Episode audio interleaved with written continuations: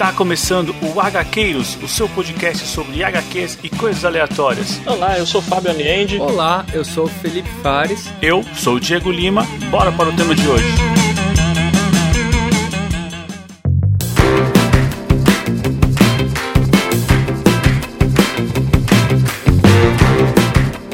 HQeiros, eu sou Diego Lima e eu não sei se esse programa é real ou se só será um sonho. Aqui do meu lado tá ele, Felipe Fares. Olá, pessoal. E a gente vai ter que esperar alguns sonhos pra gente descobrir isso, né? Dependendo de quem a gente conversar, né? Hoje vamos voltar para aquela terra maravilhosa, hein? Ah, como eu tava com saudade. Como esse universo do Sandman é bom, né? Pois é, olha, eu, Felipe, eu vou, já vou chegar confessando aqui que eu já vi gente na internet falando mal de Sandman falando que os quadrinhos é sem pé nem cabeça. E, e assim, eu já vamos começar já chutando a porta aqui, né? Porque bom, a gente já falava hoje dos caçadores de sonhos, né? Como a gente já vem comentando, né? A gente tá acompanhando aí o relançamento da Panini, né? Dos 30 anos. E até essa história ela tem duas edições e a gente vai falar das duas edições aqui nesse programa, né?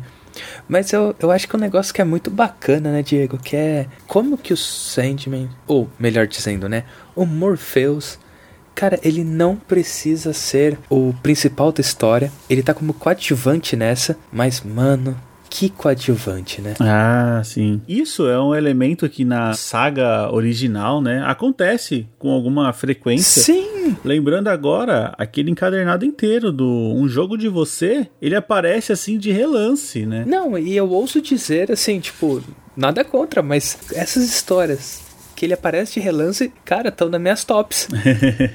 é, é, incrível o que os caras conseguem fazer. Assim, o que os caras, né? O que o Gaiman e, o, e os seus artistas conseguem entregar, né? Exato. E hoje não vai ser diferente. A gente vai falar de duas histórias escritas em dois momentos diferentes porque a gente vai falar de um conto ilustrado, né, Os Caçadores de Sonhos, que saiu em 99, ou seja, é uma prosa, né? E 10 anos depois saiu Os Caçadores de Sonhos, só que uma adaptação em formato história de quadrinhos pelo Craig Russell. Cara, eu bati o olho na versão ilustrada, né? Falei, mano, conhece esse traço, né? Mas pelo uhum. nome não me atribuiu a nada, né? Que é o Yoshitaro Amano. Amano. E cara, ele é só um dos maiores ilustradores de Final Fantasy da série inteira. Ah, sim. Não, ele é, assim, reconhecidíssimo, né? No Japão, é um cara gigante. Meu Deus. Cara, eu, eu fiquei besta, assim. Até eu acho que a gente já pode começar. Já, já queria te perguntar, Diego. Qual das duas você preferiu, mano? Ah, aí. Aí é complicado, né? Mas, olha, vamos pensar assim. A gente acompanhou mais de 70 edições de Sandman no formato história em quadrinhos. Sim. Excelente, maravilhoso. Eu Puta, sou apaixonado, realmente amei Sandman. E você pegar um formato de prosa, ele te dá um elemento que os quadrinhos ele te priva, que é a imaginação. Cara, não poderia concordar mais, Diego. Assim, Aqui na prosa a gente vê que, bom, o pessoal sabe que o Gaiman tem vários livros. Ele tem mais livros do que quadrinhos, né? Eles têm livros que viraram quadrinhos, né? Mas assim, eu acho que tem a imaginação e parte dessa imaginação, acho que é a mesma coisa quando você faz um livro para virar um filme, né? Você tipo assim, você imagina de um jeito e quando você olha o HQ, o HQ tá de outro totalmente diferente. Inclusive eu comecei a ler pelo, ilust pelo ilustrado, né? Eu preferi. Você pegou a forma cronológica de lançamento mesmo, né? Exatamente. Sim. Eu também senti, sabe, sabe um negócio que eu senti, Diego? Que assim, como ele faz parecer uma história oriental, eu acho que, cara, o traço das ilustrações com o jeito do Sandman escrever ficou muito bacana, meu. Eu gosto do Craig Russell demais, demais. Eu acho que as adaptações dele são perfeitas, mas nesse eu tenho que dar o braço a torcer pra versão ilustrada para a primeira versão. tá, então já vamos deixar aqui claro para quem não conhece a história, para quem não acompanha Sandman ou tá acompanhando junto com a gente aqui, a história é a mesma, tá? Então, os Caçadores de Sonhos, tanto o conto ilustrado quanto a história em quadrinhos é a mesma, tem passagens assim que o texto é o mesmo, até conta com o mesmo tradutor, se eu não me engano, mas reflete muito aquele esquema de forma e conteúdo. Então a gente consegue com o mesmo conteúdo ter duas experiências completamente completamente diferentes e completamente excelentes. Com certeza. E isso apareceu quando o Gaiman estava ajudando ali na tradução daquela história Princesa Mononoke. Sim. E aí veio a ideia de produzir alguma coisa sobre cultura japonesa. E ele, ele pensou, cara, mano, quem que é o cara de lá, né? Quem que é o. Só, né? O, a referência. E ele foi lá no, no, no Shitaka Mano e falou: olha, e aí? Vamos produzir? Bora? Parece que o Shitaka já tinha feito o esboço do Sandman, né? Pros 10 anos, né? Isso, ele, ele chegou a desenhar um pôster. E aí o Neil Gaiman falou, cara, é isso. É, é faz todo sentido, porque assim já tinha 10 anos, né, do primeiro lançamento do Sandman e eu acredito que já devia estar tá alguma história ali, tipo, olha, o que você está preparando para 10 anos, né? História nova, talvez não, em quadrinhos. Mas eu acho que ele viu a oportunidade e falou, pô, olha só, sair uma prosa é uma coisa que ninguém tá esperando, né? Nossa, verdade, cara. Que ideia maravilhosa. Se eu não me engano, no pós-fácil, o New Game ainda comenta que a Karen Berg, aquela suprema master lá, líder lá da, da Vertigo, ela chegou a incentivar, falou: olha, cara, aproveita. É uma data especial, vamos, vamos fazer essa parada. Cara, é muito legal, né? Isso. Eu reparei isso daí mais no pós-fácil da versão em quadrinhos, né? Que, cara, o, o Gamer também é, é, é malandro, né? que ele falou pro pessoal que era baseado numa história japonesa folclórica. E aí, tipo, não era porcaria nenhuma, né? no pós-fácil da edição do conto ilustrado, ele coloca lá, Felipe, ainda falando que o livro que ele se baseou, o Contos de Fada do Japão Antigo, tava na mesa dele. cara, meu, mas, mas o cara, assim, eu, eu não sei até onde foi, tipo, foi pra tirar sarro. Assim, tirar sarro não, né? Mas, tipo, pra brincar com o pessoal. Ou se assim, ele falou: Ah, meu, quer saber? Se, se, se eu falar que eu fiz do zero um conto japonês, os caras vão falar, meu, é mentira. então, assim, deixa eu, deixa eu botar aqui um, um tempero. Um, um, temperinho aqui. E já desde essa época ele fala que ele já tinha, né, contato com o Craig Russell e ele falou, oh, eu queria fazer uma adaptação, né, dessa prosa aí. Mas eu, pelo menos aqui no pós-fácil ele não chega a comentar o motivo, mas naquela época ele, o Craig ele acaba desistindo da ideia, né? E só 10 anos depois, quando ele tava fazendo a Coralina, né, a adaptação da, da história dele, uhum. livro, para adaptação dos quadrinhos junto com o Craig Russell, o Craig vira para ele e fala: "Olha, eu tava querendo adaptar aquela história ainda, sabe? Dez anos depois. o cara ficou com aquilo na cabeça. Não, e é uma baita história, né, Diego? É, é uma demais. baita história, cara. Acho que depois que ele viu o material, ele falou: preciso pôr em quadrinho isso aqui. Nossa. Aí o Craig é muito famoso nas adaptações, né? É um cara Putz. que sabe fazer essa mescla muito bem, né? Tem até aquela história do Anel do Nibelungo que a gente tá, tá para trazer para cá também. Nossa, essa daí, essa daí tá na cabeceira aqui, É, Diego. baita história, né? Excelente. Mas é, então, no aniversário, né, no vigésimo aniversário do Sandman, né, do lançamento do Sandman, o Craig Russell aí, então, e o Neil Gaiman decidem fazer essa adaptação nos quadrinhos que daria uma nova vida a essa grande história que a gente vai acompanhar hoje. Com certeza. Tipo assim, eu falei que eu prefiro a versão ilustrada, mas se você fosse falar em nota de 0 a 10, uma é 10, a outra é 9.9, sabe? Tipo, nenhuma é ruim, cara. As duas são excelentes. Não tem como. E também, eu não sei se pra você, mas para mim, lendo a versão em quadrinhos, parece que essa porra foi feita em quadrinhos. tá tão perfeito. Cara, você não sente nenhuma barriga em nenhum lugar, cara. É incrível. Exato. Apesar que na versão do conto ilustrado, a primeira aparição do Morpheus que é um pôster no meio da edição. cara, o que, que é aquilo? Não, não, cara, a, a última página aqui, o último desenho, que é, o, é em página quádrupla, cara. É... Não, aquilo lá é, é, insano, velho. A gente sempre fala isso dos, dos quadrinhos, né? Mas, tipo, como é um livro ilustrado com ilustrações sem textos nenhum, é, cada página é um quadro para você colocar na sua casa. Exato. Eu até acho que esse formato que a gente pegou aqui do, da comemoração dos 30 anos do Sandman, ele deixa um pouco assim, não a desejar, mas ele desvaloriza a questão dos desenhos porque ele é pequeno. Nossa, sim. Né? Eu acho que isso aqui num formato grandão, cara, nossa. Nossa, cara, não, com certeza. É, acho que tira um pouquinho da potência, assim. Esses desenhos são muito lindos para ficar, assim, sabe, contidos num formato. é verdade, Tico, é verdade. Bom, acontece, mas o importante é que a gente pôde voltar pro reino do do sonhar aí e conhecer mais uma história maravilhosa. Nossa, cara, mais uma história maravilhosa.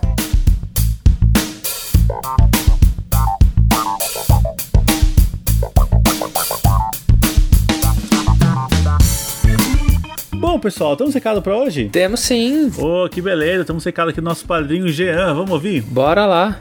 Aí galera do HQeiros, tranquilo, aqui é o Janzito do Fala Mais Bebe, do Camicast. Então pessoal, porra, vocês falaram no secreto, episódio secreto aí, ó, quem não é padrinho, tá bom, Tony? Aí, ó, vamos ver episódio secreto aí que é foda, a gente pode mandar áudio dos episódios secretos também. Abraço, Tony. Vocês falaram sobre Stephen King, cara, e eu achei muito massa, assim, porque é o homem da, da, da jornada, né, no final. Eu não concordo muito com isso, cara. Eu sou daquele que eu leio os finais dele assim, eu gosto do, dos finais assim, do, do que eu leio, né? Porra, Torre Negra pra mim, espetáculo. Mas um livro que eu recomendo muito dele, cara, que eu, é um dos melhores que eu já li, claro, na minha concepção, né? É Celular, cara. Tem um filme que são muito ruim, mais normal, né? Recomendo muito porque Celular do Stephen King é muito bom. O legal do Torre Negra é que, nossa, ele coloca tantos livros que ele já escreveu dentro do Torre Negra, até tipo A Hora do Vampiro, tipo, tem os personagens. Ele mesmo tá na história, é perseguido pelo, pelos personagens. Por que, que ele não termina a Torre Negra de uma vez? É muito bom, cara. Gosto muito. Pô, já li Carrie, gostei muito de Carrie, assim, é apaixonante o livro da Carrie. Mas eu recomendo para vocês ver esse celular. Vocês falaram também sobre o King, sobre a questão do que eu achei muito foda, que é que ele, tipo, ah, ele tem tantos filmes ruins, assim, de baixo orçamento. Mas ele é um cara, ele é um monstro, porque, porra, ele é o cara que ele já é rico. Ele chega assim pro pessoal, porra, principalmente das universidades, né? Fazem cinema, tudo. Essa galera não tem grana para produzir um filme, comprar uma história. Ele fala, faz o processozinho lá e a galera pega os livros dele e é isso aí, a um dólar e faz filme sobre os livros dele. O bicho é muito bom nisso, tá ligado? Eu não sei, assim, nunca fui atrás tal, mas imagina quanto diretor bom surgiu depois de tipo, fazer um filme ruim dele. Por ter experiência, né? Por poder gravar, por ter essa chance assim de comprar uma obra e fazer os filmes, né? Agora sobre uns clássicos dele, assim, que a gente não pode esquecer, que vocês não falaram ali, tipo, vocês falaram sobre Um Sonho de Liberdade, que é um filme que, porra, três Oscars com Morgan Freeman, tá ligado? Porra, esse filme dele é um espetáculo. Eu não li o livro, mas o filme, cara, é lindo, é... não tem o que falar mal de um filme daquele. Mas é isso aí, galera. Parabéns aí pelo episódio. Até a próxima. Ó, tô mandando áudio grande porque o Tony também tá mandando áudio grande aí. tô, tô querendo participar mais aí. Falou. Oi, Jean. Brigadão aí pelo recado. Bom, para quem tá um pouco perdido aí, como o Jean comentou, ele tá comentando sobre o nosso episódio secreto, né? Que a gente comentou sobre o, o King, né? E Jean, eu não poderia concordar mais com você, viu? Torre Negra também é, é um, acho que o, a minha saga preferida, né? Sacanagem chamar de livro, porque tem oito, né? Mas é muito legal, sabe, Diego, que tipo, no Torre Negra, ele. Até acho que nem sei se eu cheguei a comentar isso no secreto, mas ele. Ele. Como se ele. Ele fala assim, ó, meu multiverso existe, meu multiverso tá aqui. Então, tipo. Cara, ele traz todo mundo, ele tira todo mundo, ele se coloca na história. É uma coisa assim que realmente o, o King, quando ele quer, ele manda muito bem. E é engraçado isso que o Jean falou, porque realmente, celular, o filme é bem fraquinho. Mas eu ouvi da galera que leu que é muito bom. Eu ainda não li, mas a galera fala que é muito bom mesmo. É, eu conheço também algumas coisas do King, mas não conheço a Torre Negra, o livro. Assim, não conheço e não li, né? Só uhum. conheço o filme, o filme é bem triste. ah, o filme, cara, é melhor se desconsiderar, bicho. É, é bem triste. Mas muito obrigado aí, Jean, por comentar aí os episódios secretos. E quem tiver em dúvida aí sobre tais episódios secretos, esses são episódios que a gente libera só para nossos padrinhos, beleza? Bom, a gente tem mais um recado aqui. Opa, vamos ouvir então. Vamos ouvir, é do nosso ouvinte Pietro. Olá, pessoal. Aqui quem tá falando é o Pietro de Porto Alegre. Queria primeiramente parabenizar vocês pelo podcast. Vocês trazem muitos temas bacanas, muitas HQs que são super legais, assim e eu tava um pouco órfão assim de podcast sobre quadrinhos, porque eu só costumava ouvir o Confins do Universo e HQ sem roteiro. Só que aparentemente esse segundo saiu do ar, deu uma pausa, não sei. E aí eu descobri vocês justamente tentando encontrar outros podcasts de HQ, digitei no meu tocador de streaming uh, a palavra HQ ou então quadrinhos, não me lembro. Daí apareceu vocês assim e foi uma, uma grata surpresa. Sobre o, o Fade Out, é, eu não li ainda, mas eu tô sempre, na verdade eu não li nenhuma HQ até agora do Ed Brubaker com o Sean Phillips. É uma vontade que eu tenho muito grande, né? Tô sempre ali no, no site da Mino, né? Olhando as ofertas e coisas do tipo, só me falta grana agora, mas fiquei com ainda mais vontade de ler depois de ter escutado vocês. Só queria fazer um adendo e deixar um puxão de orelha que em algum momento algum de vocês usou a palavra homossexualismo durante a conversa e essa é uma palavra pejorativa que não é mais aceita assim na comunidade LGBTQIA+, porque ela denota uma doença, né? Esse sufixo ismo, né? ele denota uma patologia.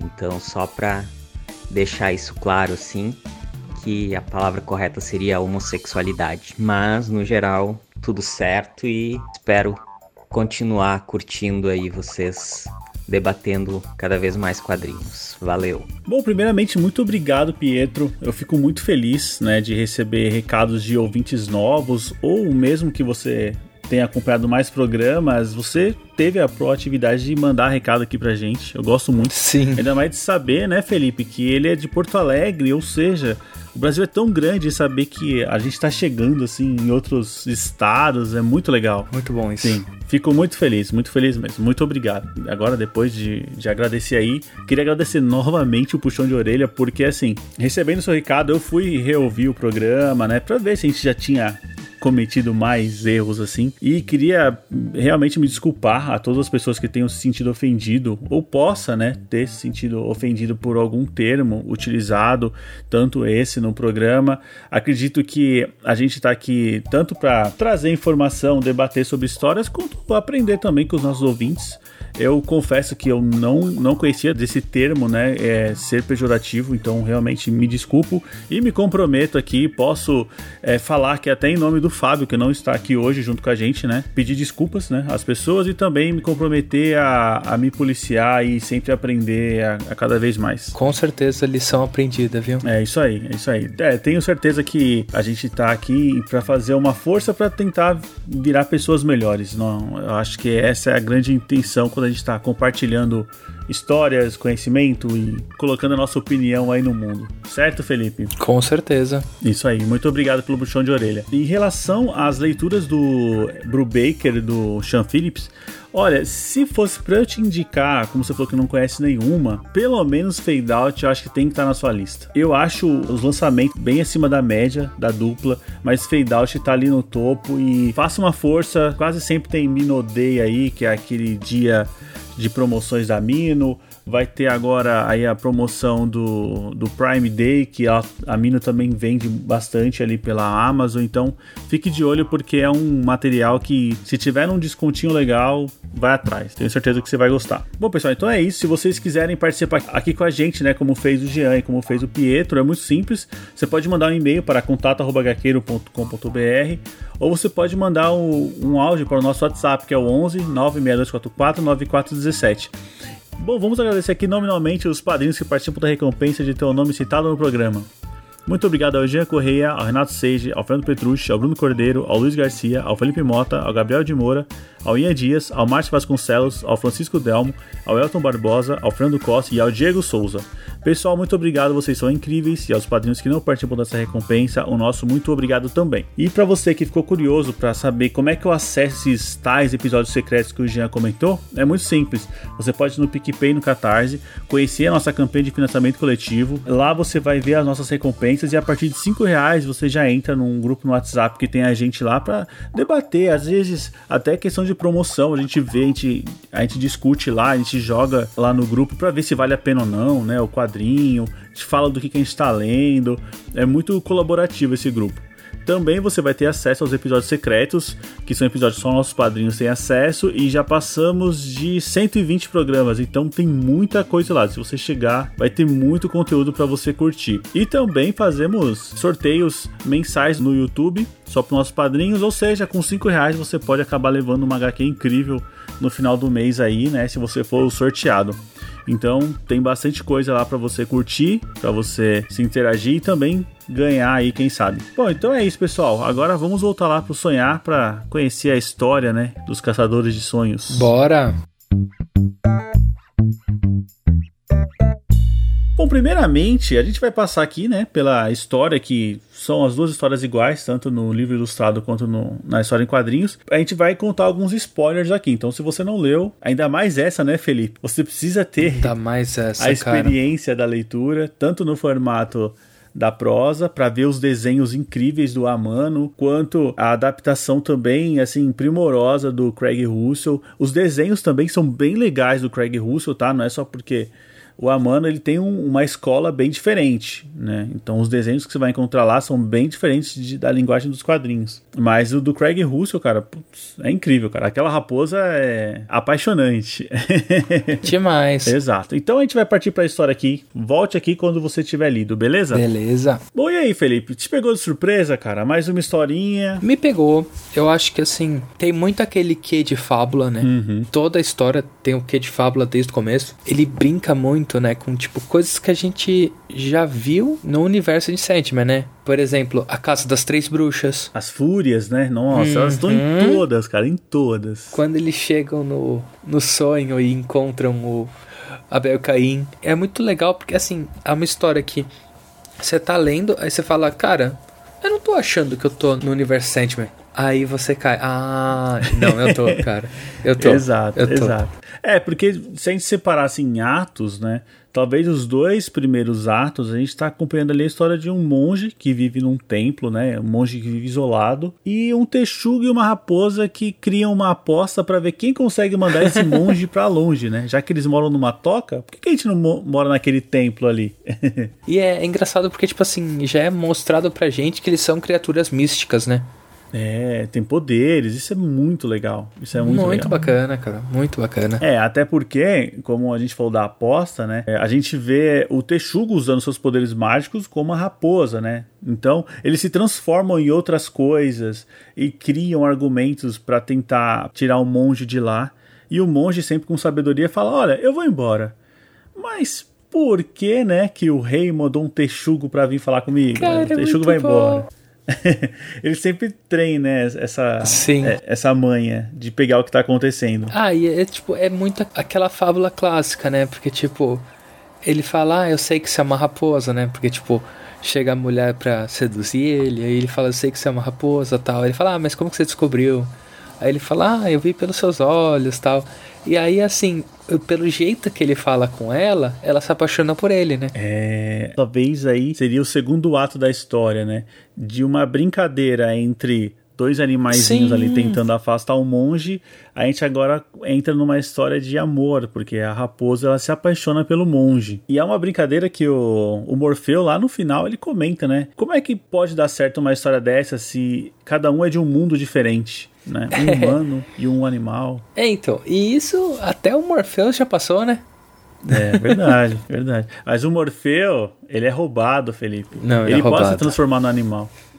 É verdade, é verdade. Outro ponto, né? Porque, tipo, na prosa, na prosa você não tem o, a caixa de diálogo do, do Morpheus preta pra você saber quem é ele, né? Verdade. Na prosa você, tipo, você fala, opa, pera, essa raposa tá estranha, né? tá muito sábia, tá muito sábia. É, tá muito sábia, tá muito sábia. Mas assim, eu. Aí até um, um ponto para mim que não sei se, tipo, aquela que eu falo de diferenças entre as versões, né, Diego? E quando você é apresentado pro, entre aspas, vilão dessa história, uhum. né? Que é tipo, é o mago lá que sabe de todos os encantamentos e conhece as fúrias. Cara, na versão ilustrado, ele é um magão, né? Com barba grande e, tipo, ele tem aquela cara enfesada. Cara, quando eu fui ler do, do Craig, é tipo, parece só um velho gordinho. Perdeu ali aquele medo, né? Então, eu não sei, eu, eu assim, eu senti muito mais presença no ilustrado, né? Sim. No ilustrado, nossa, ele parecia ser uma entidade, né? Eu não sei se é porque, tipo, o jeito que desenhavam ele mas nossa, cara. E porque a gente imagina, né? Também. A gente também. imagina ele tramando. É, porque acho que é até bom a gente também comentar de novo. Quando a gente fala ilustrado, não é ilustrado igual um HQ, né? Com tipo, como posso dizer, traços firmes e definidos cara, é ilustrado igual obra de arte. Pois é. Então, tipo, vai da nossa imaginação também, né? É, sem contar que as ilustrações no conto ilustrado, elas não estão ali para refletir exatamente uma cena do que o texto está se referindo. Não. Ela coloca um personagem ali. Você usa aquela referência visual criada, né, pelo Amano, como ela preenchendo as lacunas do texto, né? Então você vai imaginando que aquele personagem desenhado tá fazendo isso, tá fazendo aquilo. Tanto que no pós-fácil, o New Gaiman fala, né? Ah, eu pedi pra ele fazer 10 e o cara me entregou 25, tipo, um negócio assim, tipo... O cara tava curtindo. Cara, imagina isso, porque, tipo assim, você no seu trabalho, se os caras te mandam fazer 10 artes, mano, você vai fazer 10 artes e tá bom. Aí o cara vai lá e tipo, ah, não, mano, eu gostei, tá aqui 25. É, é só dar um tema bom, né? Dar um tema bom que você vai. Pois é. Mas e aí, Felipe, agora a gente tem uma raposa apaixonada pelo monge. O monge tá ali sem, sem querer nada com nada, muito esperto. E em paralelo tem esse mago que o Felipe comentou, que na verdade ele é um homem poderoso, que tem diversas mulheres, ele tem os livros de magia, né? Tem tudo. Só que ele é infeliz. Ele não se sente completo. E ele vai consultar essas fúrias aí, né? Que são as três bruxas que aparecem ao longo de toda a história de Sandman. E ela fala: olha, esse tal poder que você quer aí, né? Que essa liberdade, ser feliz, tudo isso, você vai encontrar em um monge que vive sozinho num templo pequeno mas você precisa retirar dele. E para retirar, você precisa matá-lo. Meu Deus. Aí você fala, pô, deixa o monge quieto. Não, muita sacanagem. Já tá a raposa lá, já tá o texugo. Você tem que matar sem dor, pelo menos, Sem é dor. isso, né? Sem violência, sem dor. Mano, é, é- cara, é muita sacanagem com o monge, velho. Exato, ele tava quieto. Não, ele tava na dele, mano. Ninguém, ele não tinha feito nada pra ninguém.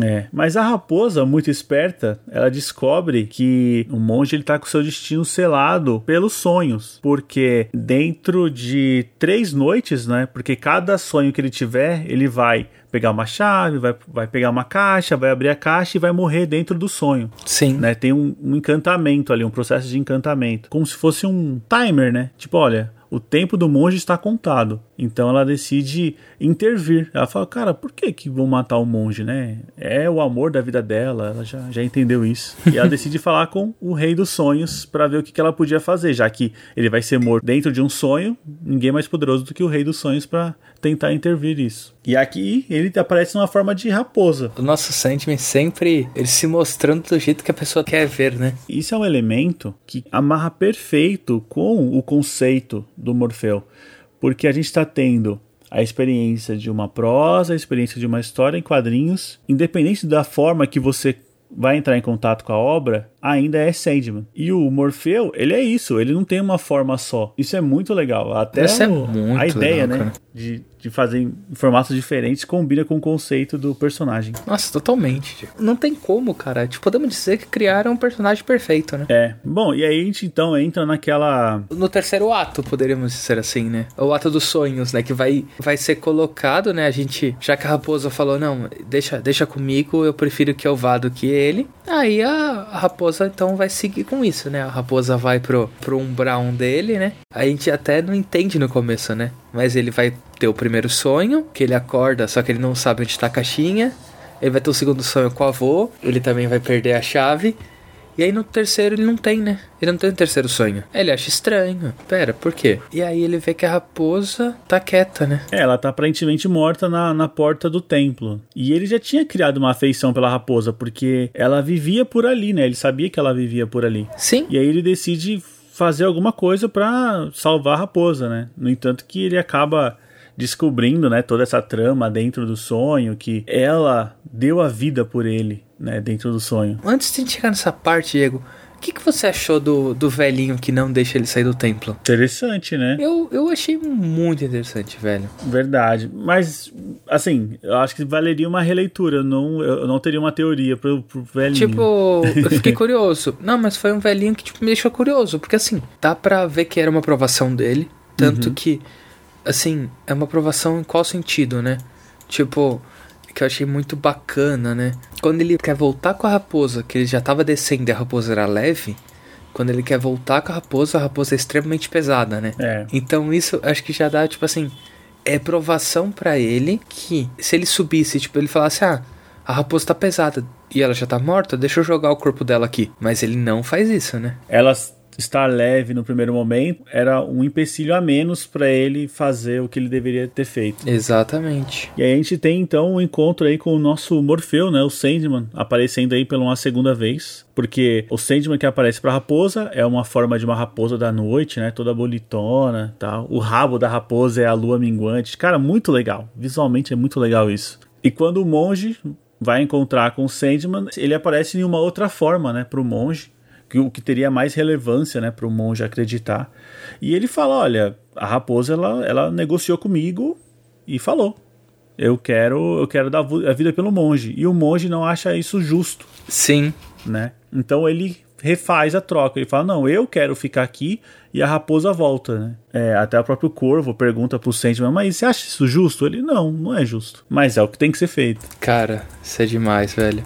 O Morpheus, ele tá lá, tipo assim, ele, ele aceita, mas ele, cara, ele só entende, né? Ele é até questionado sobre a utilidade da raposa, porque é, o Corvo fala assim: olha, mas isso aí foi meio inútil, porque a raposa veio, fez o um negócio para salvar a vida do monge e o monge acabou morrendo, né? E a raposa continuou viva. Uhum. Então, o, o, que, que a gente. O que, que tem essa história aqui, né? O, o corvo fica confuso. Sim. E o próprio Sandman fala, cara, lições foram aprendidas aqui. Cada um aprendeu, né, com o seu ato, né, a importância do destino e de como as coisas devem acontecer. Muito bom. É muito bonito, cara. Gostei, cara. É uma história de amor muito legal. Sim. Lógico, né, assim, que ela tem todo um tom de término, só que, como toda a história de Sandman, ele sempre, o Neil Gaiman sempre vai além. A gente ainda tem, né, a questão da vingança da raposa, porque a raposa Nossa, mesmo cara. apaixonada, né, pelo monge e vendo o monge morrer, ela fala, olha, eu preciso ir atrás do homem que tramou matar, né, o monge nos sonhos. É demais que ele fala, né? Eu não quero que você pratique vingança, eu quero que você encontre Buda. Ela fala, ah, tá. Aí ela fala pro Morpheus, né? Vou praticar vingança, depois eu encontro o Buda. o Buda vai ser depois. Exatamente. e aí, é, a raposa ela usa o que ela tem de melhor, né? Que é a sedução. Esse ato final. Cara, que ato final, velho. É, a gente aprende muito aqui, porque o homem, a gente já falou, já tinha tudo. Ele tinha as mulheres, ele tinha as casas, ele tinha os livros de magia, né, que davam os poderes para ele.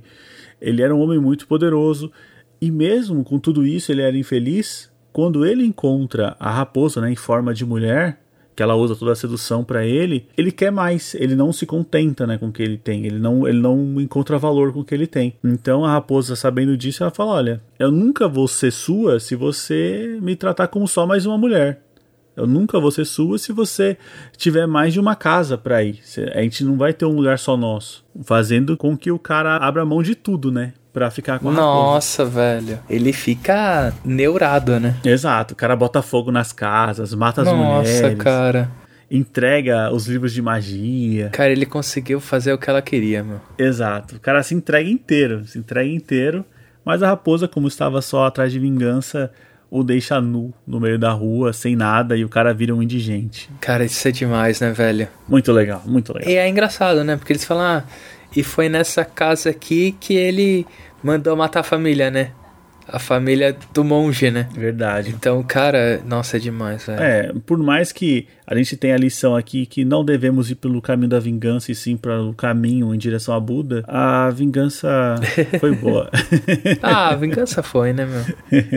Cara, uma baita história. Eu sei que é difícil a gente passar aqui. O que é o sentimento de ler isso aqui? Porque é impossível. Os desenhos, eles, eles entregam, né? O que, que a gente está lendo. As ilustrações, então, nem se fala. Então, o que, que os desenhos transmitem pra gente. Então, se eu sempre falo que a leitura, ela nunca pode ser substituída, nesse caso aqui é, é mais que verdade. Então, vá atrás aí da sua edição dos Caçadores de Sonhos. É, eu já não esperava muita coisa, viu? Eu vou confessar. Depois do arco principal do Sandman, eu falei, putz, Caçadores de Sonhos, vamos ver o que, que vai vir. Você acha, né, que os caras vão fazer aquele caça-níquel, né? É, a clássica caça-níquel, né? Eu já pensei que não poderia ser tanta, assim, tão bom, digamos assim. E isso aqui poderia estar ali no meio da saga principal, sabe? Cara, fácil, fácil. Ser mais um encadernado de contos extras, nossa, podia ser muito fácil. Exato. Bom, eu tenho certeza que a gente comentando assim por cima, as histórias, alguma curiosidade, essa história aqui em particular ela tem muitos símbolos e com certeza tem diversos jeitos de você interpretar isso aqui. E eu gostaria de conhecer essas interpretações, né? Nossa, com certeza. É, sim. Então, se você já conhecia a história, se você quer acrescentar aqui algum ponto, tenho certeza que vai ser muito bem-vindo e vai ainda crescer mais esse programa. Fique à vontade aí para mandar mensagem para a gente no contato.gaqueiros.com.br ou mande um áudio aí para o nosso WhatsApp, que é o 11 96244 9417. Siga a gente nas redes sociais, estamos no Facebook e no Instagram, na rua podcast Agaqueiros. E não deixe de conhecer a nossa campanha de financiamento coletivo, estamos no PicPay, no Catarse, acesse lá e veja as recompensas. Com certeza vai ter alguma coisa que vai se adequar a você, que vai, vai fazer algum sentido e você vai fortalecer lá no nosso grupo de padrinhos. Felipe, eu acho que é isso. É sempre muito bom voltar ao Sandman aqui, ao mundo do sonhar. Eu tô vendo já a luz no fim do túnel. Estamos chegando já ao final da coleção da Panini. É, então já não tem muito para onde correr, mas é sempre bom a gente poder voltar aqui, né? Quem sabe a gente não faz um programa comemorativo aqui de quantos anos do primeiro programa nosso, a gente vai ressuscitando o Sandman sempre. Ah, cara, Sandman precisa ser ressuscitado sempre, né? Exato, exato. Bom, é isso aí. Nos vemos na próxima semana? Com certeza. Beleza, valeu. Falou!